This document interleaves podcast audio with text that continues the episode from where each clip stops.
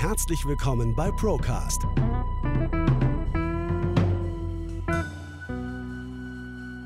Der Podcast der ProLife GmbH. Wir nehmen Sie mit auf eine Reise hinter die Kulissen der Finanz- und Versicherungsbranche. Hi Sven. Hallo Felix. Schön, dass wir wieder zusammenhocken zum Monatsreview des Monats Juni 2022.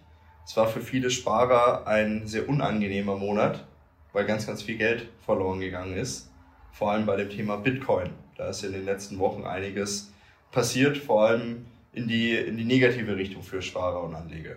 Ja, es ist richtig teuer geworden für den, für den Kryptosparer. Und zwar ist der, der Markt um zwei Drittel abgeschmiert. Also das heißt, es ist noch ein Drittel übrig von dem Bitcoin oder beziehungsweise vom, vom Coin-Wert. Da geht es ja. um den ganzen Markt.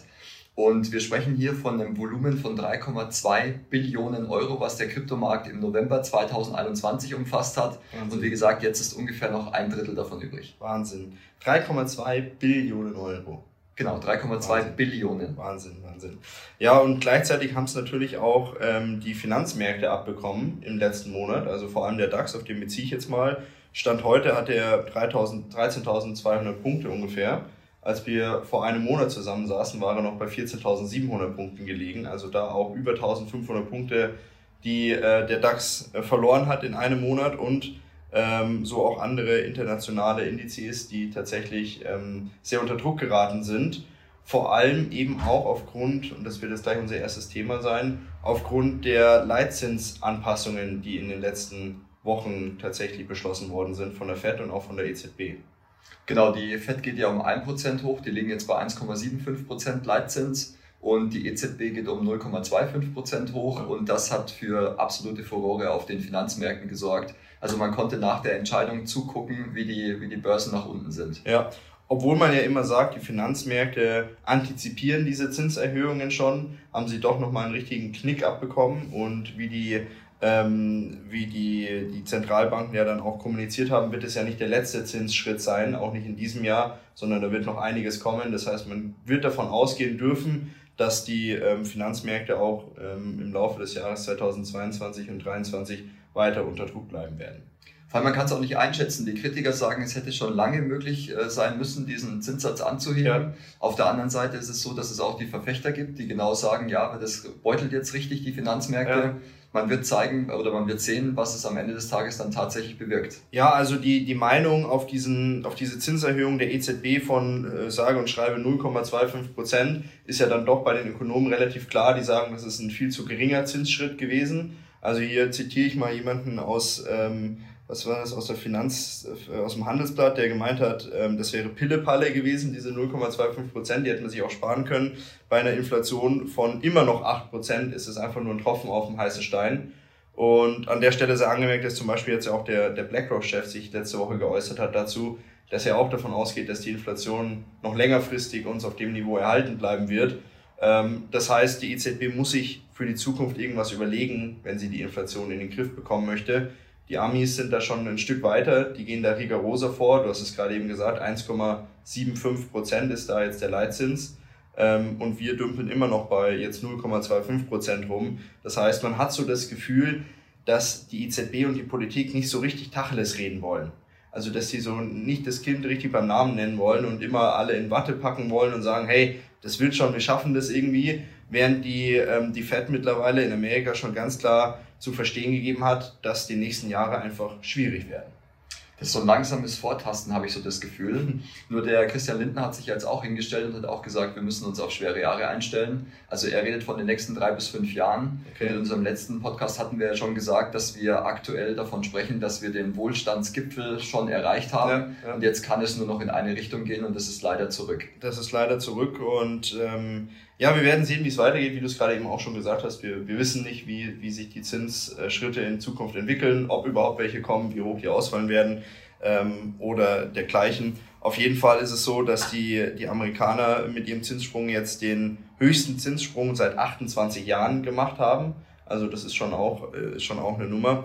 Und ähm, ja auch schon gesagt haben, dass es im Herbst da einen weiteren geben wird mit diesen gestiegenen Leitzinssätzen, die es jetzt gibt, ähm, steigen natürlich jetzt auch unter anderem zum Beispiel Refinanzierungszinsen bei Baufinanzierungen. Wir haben letztes Mal schon mal ganz kurz darüber gesprochen, aber wir müssen aufgrund der Aktualität einfach auf dieses Thema nochmal eingehen. Die, die Baufinanzierungszinsen, die gehen aktuell tatsächlich durch die Decke. Das ist das eine und äh, vor allem auch die Kreditzinsen. Mhm. Also Kreditzinsen, Baufinanzierung, die gehen ja meistens äh, Hand in Hand. Ja, ja. Und äh, dort ist es so, wenn man sich die Auswirkungen mal vor Augen führt, dann sprechen wir von 0,25 Prozent Erhöhung, mhm. was zu einer Verdreifachung ja. des Zinssatzes geführt hat. Also des Darlehenszinses. Wir reden da jetzt inzwischen von, von ungefähr äh, Mittelwert drei Prozent und Experten erwarten am Ende des Jahres so vier bis viereinhalb Prozent. Man wird sehen, was da am Ende des Tages dann tatsächlich für eine Zahl steht. Ja. Und das führt natürlich dazu, wir haben einen brandheißen Immobilienmarkt und dazu kommen jetzt äh, steigende Zinssätze. Ja. Ähm, du hast gerade schon gesagt, dass wahrscheinlich die Baufinanzierungszinsen weiter steigen werden. Das hat natürlich für zwei Gruppen an Personen ähm, eine heftige Auswirkung. Einmal für diejenigen, die jetzt neu abschließen wollen, eine Finanzierung, eine Baufinanzierung zum Beispiel, und diejenigen, deren Zinsbindung jetzt vielleicht ausläuft oder die vielleicht auch unter dem Deckmantel der immer dagewesenen niedrigen Zinsen nie eine Zinsbindung abgeschlossen haben, die jetzt das Problem haben, dass die Zinsen entsprechend angepasst werden. Das sind die beiden Gruppen, die tatsächlich jetzt in der Zukunft ähm, große Probleme haben werden, um die Finanzierung da zu stemmen. Es ist die Frage, wie finanziert ist, weil wir treffen ja mit auch, da kommen wir später noch drauf zu sprechen, mit den höheren Lebenshaltungskosten dann quasi auf eine Refinanzierung oder Anschlussfinanzierung. Ja, ja. Also das heißt, es kommt weniger Geld auf einen höheren Zinssatz. Ja. Das wird den ein oder anderen Häuslebauer wahrscheinlich auch ein bisschen in die Enge treiben. Da habe ich auch interessante Zahlen mitgebracht. Ähm, die wurden jetzt auch, ich weiß gar nicht, wo, die, wo ich die her hatte. Ich glaube, die waren auch aus einem Artikel aus dem Handelsblatt, dass 42 Prozent der, ähm, derjenigen Personen, die jetzt aktuell ein Eigenheim finanziert haben, gar keine Sparfähigkeit mehr besitzen. Das heißt, die packen alles, was sie an Potenzial haben, an Geldern, die sie sparen könnten, in die Finanzierung ihres Eigenheimes rein.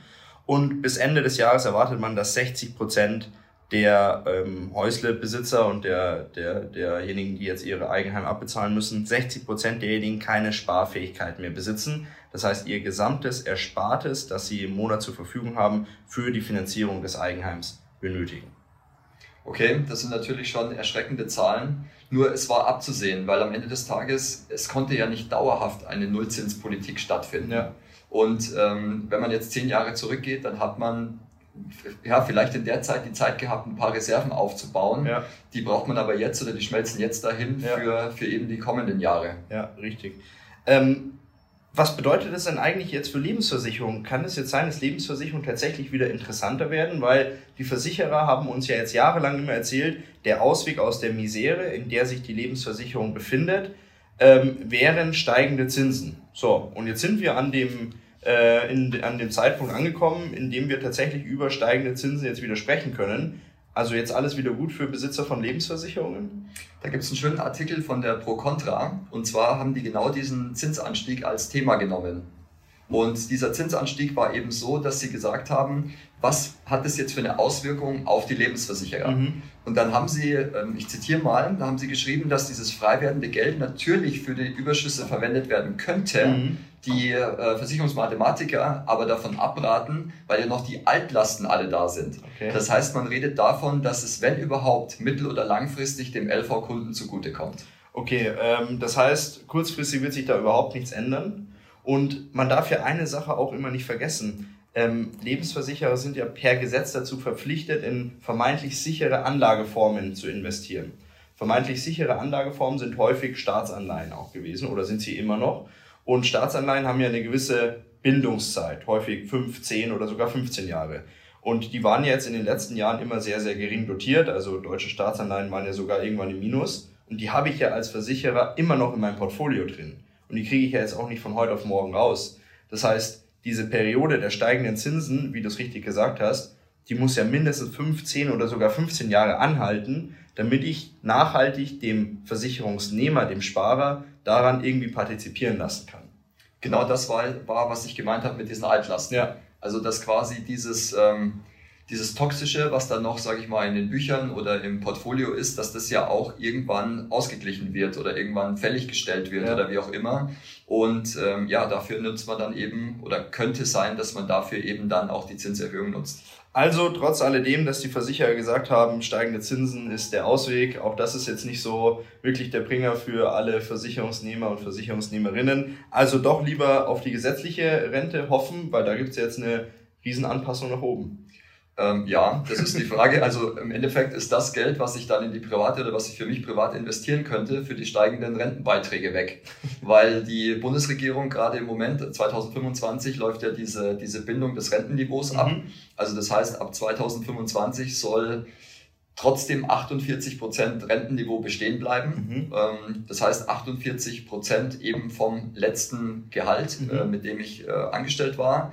Und damit das gehalten werden kann und eine und quasi diese, ähm, dieses Niveau bis 2045 festgeschrieben werden kann, reden wir aktuell von einem Mehraufwand von etwa 1,5 Billionen Euro. Wahnsinn. Und diese 1,5 Billionen Euro werden auf die Arbeitnehmer umgemünzt. Ja, das heißt, die gerade junge Generation wird diese Kosten tragen. Ja, das ist einfach, und das ist auch so ein bisschen wie dieses Thema, das ich vorhin schon angesprochen habe mit, der, mit dieser EZB, die nicht wirklich sagen will, was los ist. So ist es bei, meiner Meinung nach bei der gesetzlichen Rente auch. Ähm, es wird immer nur erzählt, wir schaffen das schon, diese 48 Prozent, die müssen gehalten werden. Ähm, by the way, diese 48 Prozent sind ja lächerlich gering. Also wenn wir mal ins Ausland schauen, auch ins nähere Umfeld, so Italien, Österreich oder so, die haben alle 70, 80 Prozent Rentenniveau tatsächlich. Und wir ähm, schätzen uns glücklich, glücklich darüber, dass wir 48 Prozent haben. Also das ist, muss man ja auch mal sich auf der Zunge zergehen lassen. Da gibt es eine ganz tolle Tabelle, ich glaube, die ist vom letzten Jahr, die könnten wir mal nachreichen. Und zwar ist das so, dass wir am meisten arbeiten und am wenigsten oder mit am wenigsten Rente bekommen. Ja. Also das ist der totale Wahnsinn, wenn man sich die, die Vergleichsländer da mal anschaut ja. auf diese Tabelle. Ja, das ist äh, eine, eine schlechte Kombination. Ja. und jetzt müssen wir ja vielleicht sogar noch länger arbeiten, weil es war ja jetzt in die Diskussion gebracht worden, ähm, eine 42-Stunden-Woche pauschal einzuführen, um eben diese äh, diese ganzen Sozialabgaben und die ganzen Verpflichtungen, die uns da aufgebürgt werden, ähm, quasi bezahlen zu können oder entsprechend bis zum äh, Jahr, bis zum 70. Lebensjahr dann tatsächlich zu arbeiten. Das wollen sie ja beides nicht und mhm. deswegen versuchen sie es über die Rentenbeiträge zu lösen. Also das heißt, ähm, diese 42-Stunden-Woche, was du gerade angesprochen hast, und dieses Endalter 70, das werfen jetzt wieder andere Experten ein, die sagen, mhm. das kann auch eine Lösung dafür mhm. sein. Und äh, das will aber die Bundesregierung nicht. Also das heißt, die Bundesregierung will dieses Thema tatsächlich über erhöhte Rentenbeiträge lösen. Und das führt dann dazu, dass unterm Strich halt auch wieder jeder weniger in der Tasche hat und dieses Thema Sparen, Vorsorge etc. einfach gar nicht mehr möglich sein wird meine persönliche Meinung ist, irgendwann werden wir so weit sein, dass wir unser ganzes Leben lang einfach arbeiten müssen, weil man während der, während des, während der hauptberuflichen Tätigkeit, sage ich jetzt mal, wenn man im, im, im, Saft steht und die Möglichkeit hat, Geld zu verdienen, ähm, so viel an Abgaben zahlen muss, dass man gar nicht sparen kann.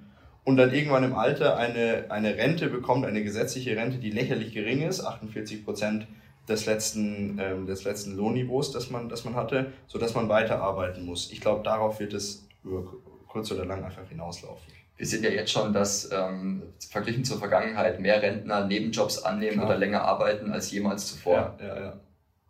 Ja, also die gesetzliche Rente, ähm, die gesetzliche Rentenkasse ist sehr gebeutelt. Was ich jetzt gerade eben auch noch gelesen habe, ist auch, dass die ähm, gesetzliche Krankenversicherung sehr gebeutelt ist. Aufgrund der Corona-Pandemie, da brauchen wir jetzt gar nicht näher drauf eingehen, wurde ja schon Anfang des Jahres gesagt, dass ungefähr eine Lücke von 17 Milliarden Euro ähm, vorhanden sein wird. Ähm, jetzt haben Experten ähm, aufgrund der Inflation und der steigenden Kosten natürlich auch bei den Ärzten, die Ärzte müssen teurer einkaufen, weil die Produkte teurer werden etc. pp, Löhne werden steigen, ähm, dass die Lücke bei 25 Milliarden Euro schon liegen wird ab dem kommenden Jahr. Ähm, der Herr Lauterbach, ähm, der wiegt sich da in, in Schweigen. Er hat vor drei Monaten schon versprochen, dass ein, ähm, ein entsprechendes Entlastungsgesetz, ein Gesetzesentwurf kommen wird auf den man aber heute auch noch vergeblich wartet. Also das wird auch noch ein ganz spannendes Thema, wie hier die gesetzlichen Krankenversicherungen zu finanzieren sein werden. Ich glaube, das wird auch ein Verzweiflungsakt, weil am Ende des Tages wird er auch nicht Flagge zeigen. Ja. Und deswegen ist die Frage, wie man es am Ende dann lösen wird. Ja, es ist immer so ganz interessant, weil, ähm, um auf das Thema nochmal zurückzukommen, man muss es einfach ansprechen. Ähm, es kommt immer so vor, als würde die Politik nicht wirklich sagen wollen, was los ist. Aber die Zahlen sagen es ja ganz klar. Das System ist komplett marode. Es ist nicht mehr zu retten. Es wäre nur noch damit zu retten, tatsächlich das mal auf Null zu setzen wieder und neu zu beginnen. Das will aber keiner, weil er in seiner Amtszeit das nicht verantworten möchte. Jeder will nur noch in seiner Amtszeit möglichst gut durchkommen, um dann vier Jahre mit dabei gewesen zu sein und dann seine ganzen Ansprüche zu haben. Ähm, und dann wird es immer auf die nächste Generation abgewälzt und irgendwann gibt es dann eine Generation, die heute junge Generation, die das dann in irgendeiner Form ausbaden muss, finanziell, politisch, sozialpolitisch und wie auch immer, was da alles noch auf die Generation zukommt. Springen wir nochmal ganz kurz zurück in die Rentenkasse. Dort ist es ja auch so, das kriegen ja auch die wenigsten mit, dass jedes Jahr 90 bis 100 Milliarden Euro Steuergeld da reingepumpt werden, mhm. um die Löcher zu stopfen. Richtig, ja. Das ist ja auch noch so ein Thema. Ich sag mal, da ist ja die, ähm, diese Versicherung, die Krankenversicherung noch relativ günstig. Weil es werden, wie gesagt, jedes Jahr un ungefähr 100 Milliarden Euro für, ja, ja, die, für die Rentenkasse aufgewendet. Wenn die nicht da wären, diese, diese Querfinanzierung, dann wären ja die Beiträge für die, für die Krankenversicherung schon exorbitant hoch. Das wird sich ja dann wahrscheinlich schon keiner mehr leisten können oder es wird am Ende des Tages nichts mehr vom Lohn übrig bleiben. Also diese Querfinanzierung ist Pflicht, ähm, aber ist auch nicht Sinn der Sache. Also eigentlich sollte sich ja die, das gesamte System selbst tragen, aber das tut es ja schon lange nicht mehr. Aktuell tut es den Leuten auf jeden Fall gut. Ja. Stellen Sie Ihre Versicherung jetzt auf die Probe unter www.prolife-gmbh.de. So, dann haben wir noch ein ganz ähm, interessantes Thema, Sven, über das müssen wir sprechen, ähm, weil wir das im Laufe des Monats ähm, teilweise schmerzlich erfahren haben, dass ähm, viele Leute ähm, in Lebensversicherungen nicht mehr an ihr Geld kommen. Jetzt wussten die Besitzer dieser Versicherung und die Sparerinnen und Sparer im ersten Moment nicht, wieso das so ist. Wir haben uns da jetzt ein bisschen reingekniet und recherchiert. Da geht es darum, dass quasi in vorgebundenen Lebensversicherungen teilweise russische Titel oder Anteile an russischen ähm, Titeln quasi gekauft worden sind, die in diesen vorgebundenen Versicherungen dann enthalten sind und die vom Handel ausgeschlossen worden sind und so also ein Teil des Wertes der Versicherung nicht zur Auszahlung kommt. Genau, also diese Fonds, die investieren in verschiedenste Titel, also unter anderem dann auch eben in russische Titel oder in osteuropäische Titel. Mhm. Und wenn da Teile davon eben betroffen sind, dann sind die aktuell vom Handel ausgesetzt. Und wir haben da einen Fonds uns mal genauer angeschaut und der investiert zum Beispiel in 0,01 Prozent in den russischen Markt. Hm. Das gesamte oder der gesamte Wert des Portfolios ist aber nicht mehr handelbar. Ja, Wahnsinn. Was bedeutet das jetzt für jemanden, der zum Beispiel, sagen wir mal, der hat eine, eine Versicherung, die ist vorgebunden und ähm, man kriegt jetzt, erste Frage, sagt die Versicherung einem, dass ich davon betroffen bin, ja oder nein? Also wir kennen es im Rahmen der Kündigung, dass okay. es dann mitgeteilt Aber wird. Aktiv wird das dem, dem Kunden nicht mitgeteilt. Also teilweise schon. Okay. Also teilweise weist der Versicherer darauf hin, okay. lieber Kunde, wir wechseln jetzt den Fonds, weil ja. der ist nicht mehr handelbar, ja. was aber keine Lösung ist, weil das Geld bleibt trotzdem. Vorstadt fragen, genau. Also das ist keine Aus Lösung. dem kommt er nicht mehr raus. Also das Geld, das in diesen Fonds investiert worden ist in der Vergangenheit, der jetzt nicht mehr handelbar ist, an den komme ich ja jetzt definitiv nicht mehr. Genau, dieses Geld ist erstmal eingefroren. Okay, und das dauert jetzt so lange, bis wir diese Sanktionen da irgendwie ausgesessen haben oder das, das wissen wir ja alle nicht, wie lange das dauert. Ich habe jetzt gerade mitbekommen, es wurden neue Sanktionen verhängt. Das heißt, wir gehen mal davon aus, dass es noch ein paar Monate so sein wird. Aktuell ist leider davon auszugehen, dass das so sein wird und äh, wir wissen auch noch nicht, welche Fonds es genau betrifft. Ja. Was wir nur feststellen durften, ist, dass es auch die Big Player betrifft. Ja. Also da geht es nicht um kleine Fonds, sondern das sind BlackRock, ja. äh, JP Morgan, also das sind richtig große Fonds davon betroffen. Viele ähm, Fonds, die in Schwellenländer, sogenannte Emerging Markets ange angelegt haben, ähm, die davon auch betroffen sind, weil die halt viel Geschäft mit Osteuropa gemacht haben, mit Russland und die ganzen Fonds entsprechend so viel an Wert verloren haben, dass sie einfach vom Handel ausgesetzt worden sind. Der ähm, Wert dieser Fondsanteile kann aktuell nicht bestimmt werden und dadurch sind sie einfach ähm, nicht handelbar und auch einfach wertlos aktuell. Richtig und wichtig ist immer, man denkt ja als Kunde, das hat ja mit mir nichts zu tun. Ja, ja. Was habe ich jetzt mit diesem, mit diesem Konflikt zu tun? Ja. Und dann kommt auf einmal ein Schreiben, wo drin steht, aber das Geld gibt's jetzt gerade leider aktuell nicht, weil sie eben von dem Handel betroffen oder von dem Konflikt betroffen sind. Naja, gerade als Besitzer von einer Lebensversicherung habe ich ja im Endeffekt nichts damit zu tun, wo mein Geld investiert ist, im Zweifel.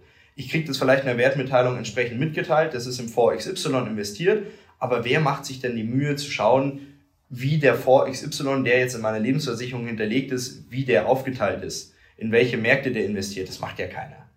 Was ganz witzig ist, in dem, ähm, in dem Fonds, wo ich dir vorher gesagt habe, da hat der Versicherer auch geschrieben, dass er damit nichts zu tun hat. Okay. Also er hat sich auch da fein rausgezogen und hat gesagt, also äh, Sie brauchen sich bei uns gar nicht beschweren, weil wir, okay. wir haben mit dem Handel auch nichts zu tun okay. mit dem, dass das jetzt gerade eingefroren ist. Jeder gibt die Verantwortung weiter. Genau, es wird einmal durchgereicht. Einmal durchgereicht Problem zum Schluss, und deswegen wollen wir das hier ansprechen, man kommt nicht an sein Geld. Es gibt aktuell auch keine Lösung. Die einzige Lösung, die wir sehen, ist tatsächlich das Kapital, das man noch retten kann, zu retten. Und alles andere steht ja dann tatsächlich in den Sternen. Man weiß nicht, wann man an sein, an sein restliches Kapital kommen kann. Genau, solange im Gesamtportfolio mehrere Titel vorhanden sind, also jetzt nicht nur der Fonds, ja, sondern ja. meistens wird ja diversifiziert.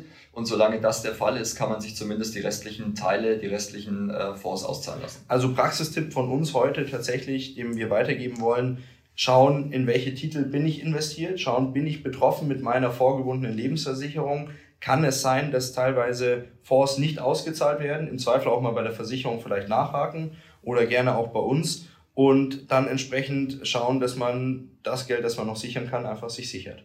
Genau. Okay. Ja, also auch das ein ganz, ganz ähm, interessant, eine ganz, ganz interessante Entwicklung. Und wenn wir jetzt gerade bei Fonds sind, vielleicht noch ganz kurz dieses Thema. Wir haben schon mal drüber gesprochen, aber da war ähm, im letzten Monat ein ganz, ganz ähm, toller Kommentar vom ähm, Herrn Rechtsanwalt Jens Graf, zu diesem Thema Kickbacks bei Vorpolicen publiziert worden. Mhm. Wir haben da schon mal kurz drüber gesprochen. Ähm, das war ja so, dass ähm, eine große deutsche Versicherungs, äh, Versicherungsvertrieb ja tatsächlich ähm, mit dahinterstehenden Versicherungskonzernen eine schallende Ohrfeige bekommen hat beim, beim äh, Gericht in Hamburg, weil sie entsprechend Kickbacks von den Vorgesellschaften erhalten haben. Vielleicht gehen wir noch mal ganz kurz darauf ein, Sven, was sind diese Kickbacks genau?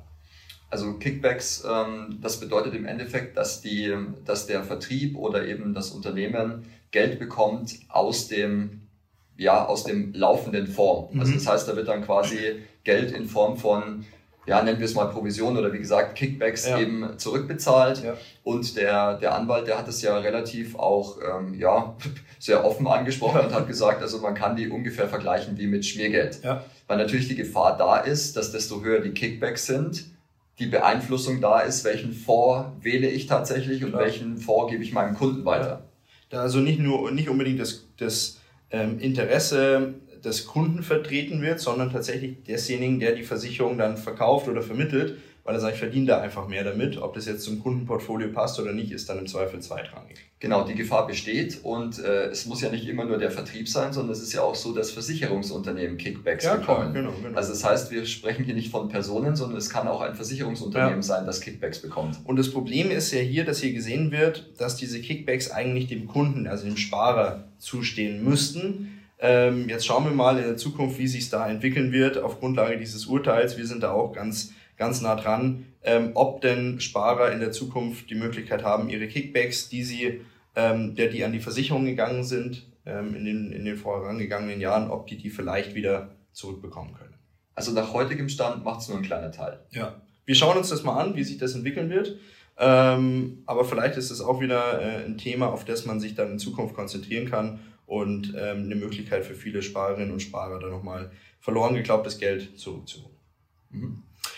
Und dann müssen wir zwingend, und das begleitet uns jetzt schon die letzten Monate immer bei unseren äh, Monatsreviews, auch immer darüber sprechen, dass ähm, nicht nur ganz viel Geld verbrannt worden ist aufgrund dieses Krypto-Themas, was wir schon besprochen haben, und der abstürzenden Märkte und Fonds, die nicht gehandelt werden, sondern dass ja auch alles immer, immer teurer wird. Und an der Stelle können wir uns wieder auf den letzten Monatsreview ähm, beziehen, wo du zum Schluss gesagt hast, dass du nicht davon ausgehst, dass die Benzinpreise großartig sinken werden und das sind sie auch nicht. Teilweise sind sie ja sogar noch weiter nach oben gegangen, trotz Spritpreisunterstützung. Was ich ganz witzig fand, ist, die Spritpreise sind ja ungefähr seit einer Woche jetzt in den Keller gegangen, also mhm. in den Keller, ja. äh, haben sich leicht reduziert, haben sich leicht reduziert und ähm, das war quasi, nachdem man die Tank, also beziehungsweise die, die Industrie so ein bisschen bedroht hat und hat gesagt, wir schalten jetzt dann das Kartellamt mal ein und ja. wir sollen mal ein bisschen tiefer bei euch graben. Ja. Und zack, waren wir irgendwo zwischen 5 und 10 Cent günstiger. Ja, ja, ja. Also ich kann, also das ist jetzt auch keine böse Unterstellung an Tankstellenbetreiber oder dergleichen, aber ich kann mich nicht erinnern in der Vergangenheit, dass die Preise an der Tankstelle so volatil waren und die Ausschläge so hoch waren. Also wenn ich in der Früh früher immer in die Arbeit gefahren bin und an der Tankstelle vorbeigefahren bin, war in der, in der Früh vielleicht der Spritpreis zwei drei Cent höher. Mittlerweile macht es aber wirklich 15, 20 Cent teilweise aus, wenn du in der Früh tankst, wie wenn du irgendwie abends oder nachts tankst dann.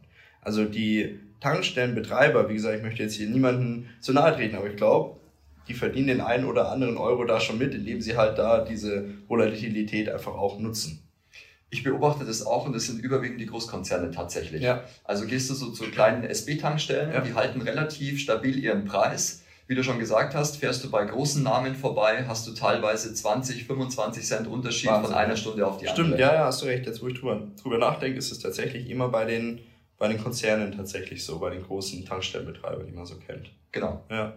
Ja, interessant. Ähm, und wir werden darauf vorbereitet, Sven, dass wir im Winter frieren werden. Der Herr Habeck hat es uns jetzt äh, durch die Blume mitgeteilt. Ähm, wobei nicht mal durch die Blume, er hat es ja relativ klar sogar gesagt, dass, dass der Winter kalt werden wird und das Gas noch viel teurer werden wird. Ähm, dabei liegt meiner Meinung nach ja die Lösung so nah. Also ich meine, die schalten die restlichen drei ähm, Atomkraftwerke, die wir noch haben, auch noch zum Winter hin ab. Also eigentlich irgendwie grotesk, oder?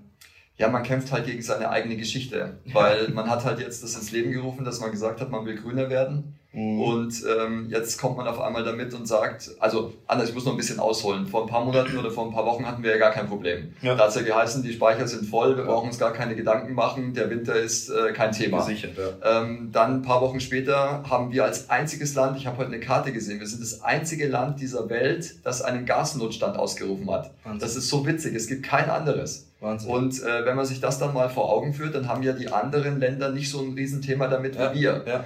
Und der Habeck hat ja auch gesagt, also warmes Wasser ist ja genauso gleichzusetzen. Und der Kubicki hat ihm dann mal so eine richtige Klatsche dagegen gegeben und hat gesagt, er duscht so lange, bis er fertig ist. und das fand ich eigentlich ganz witzig, weil wir gerade im Moment, sag ich mal, ja, schon so aufgebrummt bekommen, ja, was wir zu tun haben. und was ich auch nicht wusste, zum Beispiel in Schweden ist die Temperatur der Wohnung reguliert. Also das heißt, die setzen eine, eine Höchsttemperatur fest. Und das ist ja bei uns jetzt auch im Gespräch, dass man sagt, du kannst jetzt deine Bude, selbst wenn du willst, nicht mehr auf 40 Grad hochheizen, sondern dass man dann sagt, okay, es ist einheitlich geregelt bis zu einem Maximum. Ja, Wahnsinn. Ich glaube, da wird auch ganz, ganz viel sicher, also da wird ganz viel Panik auch damit geschürt natürlich. Und das kommt auch alles so Step by Step. Also, dass man sich so langsam aber sicher dran gewöhnen kann. Im ersten Moment, wenn man das hört, ist man geschockt. Wenn du es dann aber zwei, dreimal hörst und wenn es nach und nach alles erst passiert, dann gewöhnst du dich langsam dran. Dann sagst du, na ja, ich muss ja nicht unbedingt mal 40 Grad in meiner Wohnung haben, 30 reichen ja auch. Obwohl es meine eigene Entscheidung ist, wie viel ich heizen möchte oder nicht. Dafür zahle ich ja dann im Endeffekt auch. Aber dass so von außen die nächste Regulierungswelle kommt, ähm, die ja sich immer mehr potenziert. In den letzten zwei Jahren kam ja schon ganz, ganz viel Regulierung von Seiten der Politik. Aber jetzt, dass diese Regulierung quasi, ähm, dass die tagtäglich wird und dass es so normal wird, das ist so das, wo ich sage, ja, das ist immer ein bisschen komisch und man muss sich das tatsächlich dann immer so ein bisschen auf der Zunge zergehen lassen, was da so, was da so passiert. Aber ich finde es ähm, von Herrn, vom Herrn Habeck schon äh, eine Nummer, sich da einfach so hinzustellen und auch so verzweifelt zu tun, als hätte er ja keine Lösung. Das ist ja das Nächste. Er steht dann da und weiß nicht, wie er das alles hinkriegen soll. Dabei würde ich ihm gerne mal über, auf die Schulter klopfen und sagen, Meister, vielleicht mal die Atomkraftwerke ein bisschen länger laufen lassen. Ich wollte gerade genau das Gleiche sagen, was du gesagt hast. Ich glaube, wir sind hier wieder in dem Thema Verzweiflung. Ja. Also das heißt, ähm, man will sich nicht positionieren. Ich nenne es einfach mal, man will sich nicht positionieren. Natürlich nicht, ja. Man will sich nicht positionieren, weil ähm, wie, wie man sich positioniert, das ist ja immer so und das war auch schon immer so, das hat immer ein Für und Wider. Aber aktuell will man halt so, wie gesagt, in, in Watte, äh, ein, also in Watte ge, geborgen sein. Man will nirgendwo anecken, man ähm, möchte auch keine weit, also irgendwelche Beschlüsse tatsächlich äh, fassen, die dann irgendwie weitreichend wären oder so. Ähm, das ist alles so ein Handeln von Tag zu Tag und ähm, auch ganz, ganz viel ja, Vorbereitung und Verunsicherung, die da in diesen, diesen Themen auch auf jeden Fall mitspielen. Ansonsten, ja, ähm, auch, auch dieses Thema Inflation begleitet uns ja immer noch. Also wir haben ja immer noch äh, 8% Inflation. Ich bin jetzt gespannt, was wir im Juni haben werden, aber auch da werden wir wieder ungefähr so in dem, in dem Rahmen liegen. Und ähm, mittlerweile ist es ja auch eine, ähm, ja, eine, eine ein, einhellige Meinung, dass die Inflation auch mittelfristig noch definitiv uns begleiten wird. Also ich habe auch da wieder eine Zahl mitgebracht und zwar sind aktuell 15 Millionen Deutsche in dem Dispo. Hm, also das heißt, wir haben das Thema noch nicht so lange ja. und 15 Millionen Menschen sind schon im Dispo-Kredit. Überleg mal, wir haben im April darüber gesprochen, dass in Amerika so viele Leute im Dispo sind und wir haben uns da noch gewundert, wie wahnsinnig schnell das in Amerika geht und wie viele Leute dafür ihren Alltag sich schon verschulden müssen. Und keine drei Monate später sitzen wir wieder zusammen und genau das gleiche Problem haben wir hier auch. Und das, wie du es richtig gesagt hast, wir haben das Thema noch nicht so lang. Also da, das, das wird alles noch sich potenzieren in der Zukunft. Das baut sich jetzt immer weiter auf. Vor allem es kommen dann auch irgendwann, das haben wir beim, äh, bei den letzten Podcasts auch schon angesprochen, die Nebenkostenabrechnungen mhm. für die Wohnungen und für die Häuser. Das ja. kommt ja alles noch dazu. Ja, ja, ja. Und das Schlimmste daran finde ich, und das ist eine ganz, ganz interessante Studie, die vom Cash-Magazin aufge, aufgelegt worden ist, dass über 40 Prozent der Deutschen keine Strategie haben gegen die Inflation, gegen die steigenden Preise. Und das hat mich dann schon verwundert dass quasi 40 Prozent der Leute nicht wissen, wie sie damit umgehen sollen. Es ist auch schwierig, weil ich sag mal, du hast ja deinen täglichen Lebensbedarf ja. und äh, du hast ein gewisses Geld zur Verfügung. Ja. Und jetzt wenn auf einmal äh, 10 Lebensmittel 50 Prozent oder 30 Prozent mehr kosten, denn ja. wir reden zwar von 8 Prozent, ja. wenn man sich aber einzelne Produkte anschaut, haben wir ja Preissprünge von 20, 30, ja, 40 oder sogar 100 Prozent. Definitiv, definitiv. Und dann habe ich quasi, um meinen Lebensstandard zu decken, für die gleichen Produkte, die ich vorher gehabt habe, einen deutlich höheren Geldaufwand. Ja, ja und dann bringt es mir gar nichts, eine Strategie zu haben im Zweifel. Selbst wenn ich eine Strategie haben würde, würde ich diese Strategie ja gar nicht umsetzen können, weil es einfach an der nötigen Liquidität fehlt. Also die einzige Strategie, die du fahren kannst, aber die führt dir auch nicht zu höherem Wohlstand oder zu, höherem, ähm, zu höherer Lebensqualität, ist, dass du auf andere Dinge verzichtest. Ja. Weil aktuell, du kannst ja auch als Angestellter jetzt nicht sagen, okay, ich gebe Gas und dann verdiene ich in den nächsten Monaten mehr Geld. Nee, sondern du hast ja auch dein festes Einkommen. Ja, ja, klar. Und auch das wird ja noch eine spannende Sache werden, weil ja auch schon hier ähm, kommuniziert worden ist, dass, und die ersten Tarifverhandlungen sind ja jetzt auch schon äh, abgeschlossen, dass die Arbeitgeber eben die Inflation gar nicht ausgleichen können. Es geht gar nicht. Also es werden zwar Lohnerhöhungen kommen, aber die werden nicht bei 8, 7, 8 Prozent liegen oder so, weil die Arbeitgeber das gar nicht stemmen können. Nein, und vor allem, wir reden ja vom Monat. Ja, ja, ja, das ist ja das nächste. Ja, ja, ja, klar, klar, klar. Abonnieren Sie uns jetzt, um keine Folge mehr zu verpassen und immer up to date zu sein. Also von dem her wirklich ähm, spannend, was jetzt hier wieder passiert ist in den letzten 30 Tagen. Ähm, zusammenfassend kann man eigentlich sagen, dass viel Geld verloren worden ist. Das heißt, Leute, die vielleicht im letzten Podcast, den wir zusammen gemacht haben, aktiv geworden sind, das sind jetzt eigentlich die Gewinner, weil die haben Kapital noch sichern können vor dem jetzt stattgefundenen Absturz. Und ähm, gleichzeitig ähm, ist dieses Thema der, der Teuerungsrate ja immer noch ein Thema, das uns auch in den nächsten Podcasts definitiv noch begleiten wird. Also das ist ja nichts, was jetzt von heute auf morgen irgendwie ähm, auf einmal wieder ad acta gelegt werden kann. Also gerade bei, ähm, bei Verträgen, die Titel hatten, die sehr börsenlastig sind, auf jeden Fall haben die Kunden oder sind die Kunden besser rausgegangen, als sie jetzt gerade aktuell rausgehen würden. Ja, und den Tipp können wir eigentlich jetzt auch nur weitergeben, sich immer weiter damit zu beschäftigen, weil die Situation und die Analyse von unserer Seite aus ähm, schaut nicht unbedingt betörend aus. Also ganz im Gegenteil, das wird auch in den nächsten Wochen und Monaten noch für Sparer ähm, ziemlich ja, verlustreiche Wochen und Monate werden. Ich persönlich gehe davon aus, dass es immer mal wieder kleine Erholungsschübe geben wird, aber unterm Strich, ähm, und das sagen ja auch schon alle führenden Ökonomen, sind wir mittendrin in einer Rezession ähm, und schlittern auch noch immer weiter in diese Rezession rein. Also solange sich die Politik nicht auf die Hinterbeine stellt und mal klare Statements macht, fahren wir ohne Licht im Tunnel. Das ist richtig. Also, weil du weißt nicht, wann ist er zu Ende oder wo geht's noch hin. Ja. Man kann aber trotzdem vorsorgen. Also, und das ist ja auch das Wichtige, warum wir diese Informationen rausgeben. Ja, also, man kann sich mit seinen Themen beschäftigen, man kann, man kann die Weichen stellen und man kann sagen, okay, das ist, ähm, das ist zumindest jetzt mal für mich eine gangbare Lösung. Ja. Das, und so ist ja auch unser Podcast aufgebaut. Hier in dem Monatsreview wollen wir immer darüber berichten, was quasi passiert ist im letzten Monat. Wir wollen informieren, wir wollen die Informationen zur Verfügung stellen, sodass ich auf Grundlage dieser Informationen Entscheidungen für die Zukunft treffen kann. Und dann haben wir ja auch immer in zwei Wochen Rhythmus wirkliche Praxistipps, die wir zur Verfügung stellen. Also wo es dann wirklich ins Eingemachte geht und wo man sagen kann, okay, ich nutze diesen Praxistipp, ähm, um quasi wie du es richtig gesagt hast, meine Pfründe zu sichern, das Kapital zu sichern und dann auch entsprechend eine ordnungsgemäße Lösung für die Zukunft aufbauen zu können. Weil selbst wenn man jetzt nicht mehr das Kapital hat, um weiter ansparen zu können, weil das Leben einfach teurer wird, das Kapital in der Versicherung zum Beispiel oder in einer anderen Sparform, das man in der Vergangenheit schon angespart hat, dieses Kapital gilt es ja jetzt zu sichern, dass man wenigstens dieses Kapital für die Zukunft dann hat. Das macht ja auch jeder große Investor sichert seine Vermögenswerte ab. Richtig. Und so sollte man das auch im Kleinen tun, weil die Möglichkeit gibt's ja auch. Es ist ja nicht so, dass ich als, ähm, als einzelner Bürger nicht die Möglichkeit hätte, mich auch abzusichern. Ich kann mir ja vieles bei den Großen auch selbst abschauen. Genau, dafür war, also nicht falsch verstehen, dafür war auch die Aussage da. Ja. Die große Investoren, die auch ähm, groß investieren und diversifiziert investieren, sichern ihr Portfolio ab. Definitiv. Und so sollte es auch jeder Einzelne tun. Deswegen kann ich an der Stelle auch nur appellieren, auch gerne mal unseren YouTube-Kanal ähm, sich zu Gemüte zu führen. Auch da haben wir ganz, ganz viele Erklärvideos, auch wirkliche spannende Praxistipps, wie man sich entsprechend hier für die Zukunft aufstellen kann. Ähm, und damit hat man dann auch wirklich, wie gesagt, Möglichkeiten, als Gewinner aus dieser Zeit herauszugehen. Ja, sehe ich auch so.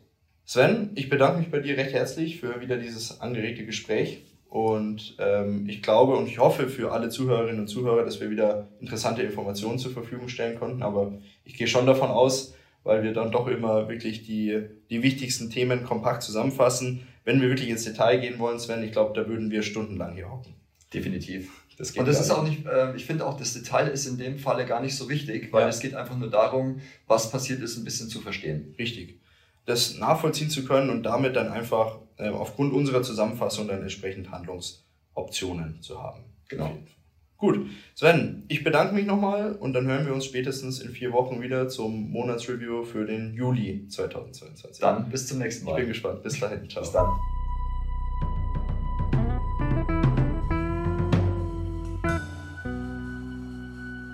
Bis zur nächsten Folge Procast. Der Podcast der ProLife GmbH aus Ingolstadt.